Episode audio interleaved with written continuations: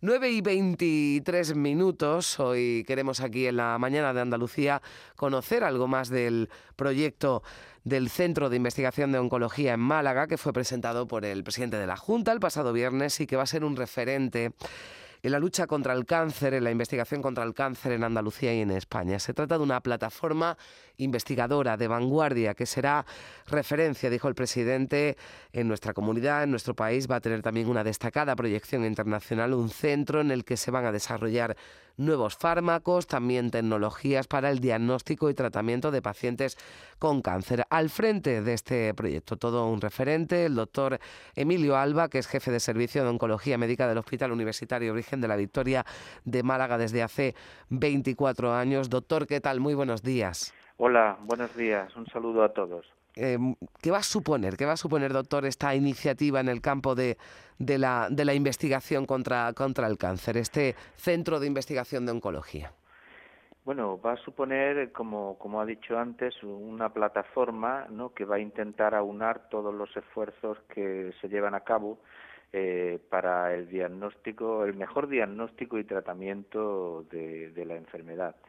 No debemos olvidar que el, que el cáncer, eh, a pesar de, digamos, de estos eh, momentos y estas circunstancias que estamos viviendo ahora, en, los que el coronavirus parece que, o la pandemia por el coronavirus parece que eh, lo ha afectado todo de una manera irreversible, pues hay que poner los números en contexto, ¿no? Por ejemplo, en la provincia de Málaga, y se pueden extrapolar estos datos a Andalucía han muerto durante toda la pandemia algo más de 2.000 personas en la provincia de Málaga, esto se podría extrapolar a Andalucía, como digo, y durante ese mismo periodo han muerto de cáncer entre 8 y 9.000 personas, ¿no? Yo creo que esos números lo dicen lo dicen todo. Vivimos una epidemia a cámara lenta que es de, esta enfermedad, que es la, la, la, causa más importante de mortalidad en personas de menos de 65 mm. años. Usted hablaba de tanto, Sí, sí, perdón, Es, es, es, es fundamental,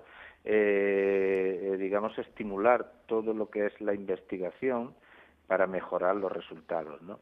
Y la idea es crear un centro monográfico, específicamente eh, dedicado al, cáncer. Un centro monográfico, ¿por qué? Porque habitualmente si nos fijamos en los centros de excelencia que hay contra el cáncer en nuestro país, ¿no? como puede ser el CENIO o el Instituto de Investigación Oncológica del Vallebrón, son centros monográficos, son los únicos que pueden competir a nivel internacional. ¿no?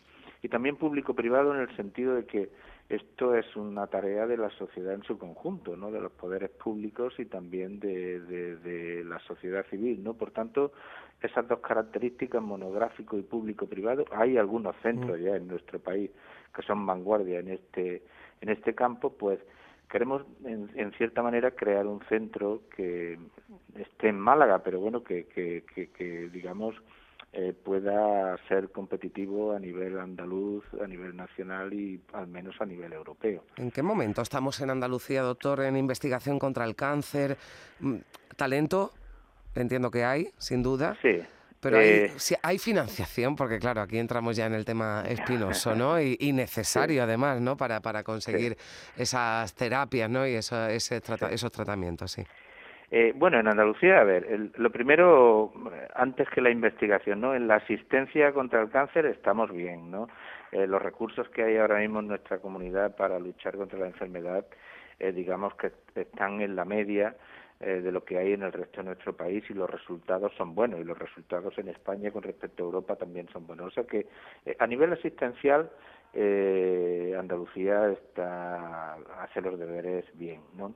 A nivel de investigación, eh, bueno, a nivel de investigación hacen falta tres cosas siempre, ¿no? Talento, eh, financiación e instituciones. Talento hay en Andalucía y fuera de Andalucía. Bueno, hoy no hay que ser andaluz para trabajar aquí, evidentemente, no estamos ahí en esa fase.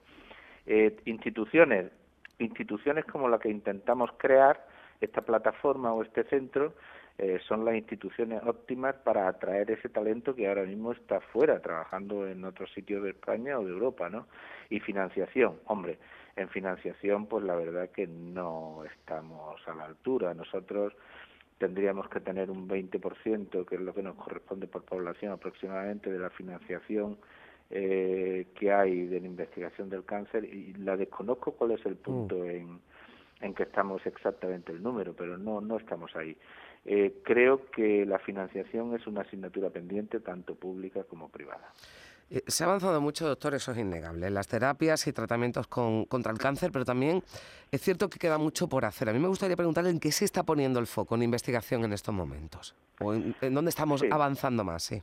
Bueno, el, foco se está poniendo en, tres puntos. No, asumiendo que el cáncer son muchas enfermedades, el foco se está poniendo en tres puntos que, bueno, hacen que se mueva lentamente hacia adelante. Uno es eh, lo que se llama la medicina de precisión, ¿no? La medicina de precisión eh, lo que hace es intentar encontrar eh, alteraciones muy específicas del cáncer que son específicas de cada cáncer, de cada persona, para poder eh, explotarlas terapéuticamente, para poder hacer un tratamiento absolutamente personalizado. ¿no? Esto es lo que se llama medicina de precisión. el segundo campo de, de, avance muy importante es la inmunooncología, ¿no? Aprovechar el conocimiento que hay del sistema inmune para eh, eh, facilitar que el propio sistema inmune del organismo ataque los a los tumores. Y hay ciertos tumores como el cáncer de pulmón, el melanoma, el cáncer de riñón que, que, que verdaderamente el tratamiento con inmunoterapia ha supuesto un avance, ¿no? Y el tercer eh, punto de avance o punto de investigación muy importante es el diagnóstico ultraprecoz. Para eso se está recurriendo a técnicas como la biopsia líquida, ¿no? En el sentido de intentar encontrar por medio de test analíticos, por medio de análisis de sangre, diciéndolo de una manera así un poco grosera, ¿no? Eh, eh, el punto en el que el tumor es tan pequeño que podría ser erradicable de una manera relativamente fácil. ¿no? En, en, esas avenidas son las que hay fundamentalmente de investigación ahora mismo en, contra cáncer. Esa detección ultra precoz, o sea, ya incluso avanzamos, bueno, avanzamos o intentamos desavanzar, ¿no? Precisamente. Intentamos avanzar. Claro, para que, para que el cáncer cuando está en su estado más incipiente, ¿no? Ese tumor pueda ser detectado. Ahora mismo, ahora mismo el diagnóstico de cáncer siempre es por técnicas de imagen, ¿no? Mamografía, colonoscopia, escáner torácico de baja radiación, en fin, por pruebas eh, de imagen, ¿no? Eh, la idea de estas técnicas de biopsia líquida es diagnosticarlo en plasma, en sangre periférica, eh, alteraciones sutiles que hay del cáncer antes incluso de que pueda llegar a medir medio medio centímetro o algo así, ¿no? Entonces, claro, en estos momentos eh, sería más fácilmente erradicable. Eso pensamos. Eh, se ha visto, usted me decía que, aquí en Andalucía estábamos en unos niveles razonablemente buenos en cuanto a la atención a los pacientes eh, con cáncer, pero en la pandemia esto se ha visto afectado de, de alguna, de alguna manera, esa atención a los pacientes y voy más allá, se han podido quedar sin detectar algunos de los casos, esa detección precoz de la que usted habla eh, tan importante? Bueno, pues eh, por, por, distintos motivos, porque los hospitales han dedicado ¿no? muchísimo esfuerzo a atender a, a los, bueno, pues a, los enfermos ¿no? de, de, de, COVID, por el miedo también que ha podido existir entre la población, ¿no? acudir a un centro sanitario. Bueno, usted lo ha descrito perfectamente.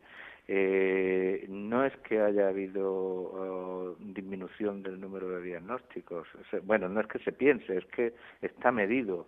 Está medido en la provincia de Málaga, medido con números, un 20% menos de diagnósticos en el año 2020, eh, de marzo de 2020 a 2021 con respecto al mismo periodo del año anterior, sino que otros centros en nuestro país, en España, lo han referido también. Aproximadamente el 20% de los tumores se han quedado sin diagnosticar.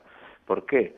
Pues lo ha dicho también, pero, probablemente una mezcla de reparo, miedo de los pacientes a acudir eh, eh, al, hospital y cierto colapso del sistema sanitario, tanto a nivel de la de la atención primaria como de la atención hospitalaria. ¿no? Esta pandemia ha sido verdaderamente un tsunami estremecedor. Eh, claro, ¿esto que va a repercutir? Va a repercutir que hay un 20% de personas que no se le ha diagnosticado la enfermedad y que seguramente se diagnosticarán luego en estados más tardíos con resultados peores, ¿no? Eso es un hecho medido demostra y demostrado. Hay tratamientos, eh, usted nos hablaba antes de que uno de los que se está avanzando no es esa inmunoterapia, porque los tratamientos eh, también en algunas ocasiones, ¿no? en muchos casos son muy agresivos ¿no? con el paciente que sufre algún tipo de, de, cáncer. ¿En este sentido también se está, se está avanzando, doctor? Sí, bueno, la inmunoterapia es un tratamiento que en general se tolera mejor que la quimioterapia. Es verdad que la inmunoterapia tiene toxicidades infrecuentes pero graves, o sea que no es un tratamiento inocuo. Hay veces que las toxicidades son importantes. Y el tratamiento derivado de la medicina de precisión, el tratamiento antidiana, que se llama, suele tener también un poco menos de toxicidad que, la quimioterapia. de, todas formas, hoy día todos los tratamientos que que se desarrollan suelen ser menos tóxicos que la quimioterapia clásica, ¿no? Y, en eso estamos avanzando, es, verdad. Mm, los enfermos de cáncer, población además muy vulnerable frente al COVID, ¿no? Bueno, pues en muchos casos, ¿no? Han recibido la, tercera dosis, incluso antes que el resto de la, de la, de la población, pero deben seguir, ¿no, doctor, extremando las precauciones, aunque hayan recibido las vacunas. Sí, eh, bueno, los pacientes con cáncer, afortunadamente, por motivos obvios, recibieron la tercera dosis antes que la población general, ¿no? Son un tipo de pacientes que podríamos asimilarlo a pacientes muy vulnerables, ¿no? Como son pacientes, como son aquellos pacientes muy mayores que viven en residencia, etcétera. Eh, pero es cierto, los pacientes con cáncer, sobre todo aquellos que reciben tratamientos inmunosupresores severos, como son pacientes que, tienen tumores hematológicos y reciben tratamientos inmunosupresores eh, severos, pues hombre, tienen alto riesgo de, contraer la enfermedad incluso en presencia de vacunas, porque su sistema inmune no funciona del todo bien, ¿no? Estos pacientes verdaderamente han de cuidarse y hemos de cuidarlo, ambas cosas. Para concluir, doctor, ¿podremos hablar alguna vez del cáncer como una enfermedad totalmente curable? Eh, yo creo que el cáncer son muchas enfermedades, hay muchísimas, una palabra y más de 200 hmm. cuadros clínicos. Creo que para algunas enfermedades en los próximos años sí podemos hablar de este escenario. Por ejemplo, cáncer de mama, cáncer de próstata, eh, son tumores que tienen ya más de un 90% de supervivencia a los 5 años. ¿no? Eh, yo creo que en los próximos años esto va a mejorar. Hay otros tumores más complejos, como los tumores del tracto digestivo superior, el pulmón, etcétera, que son más complejos.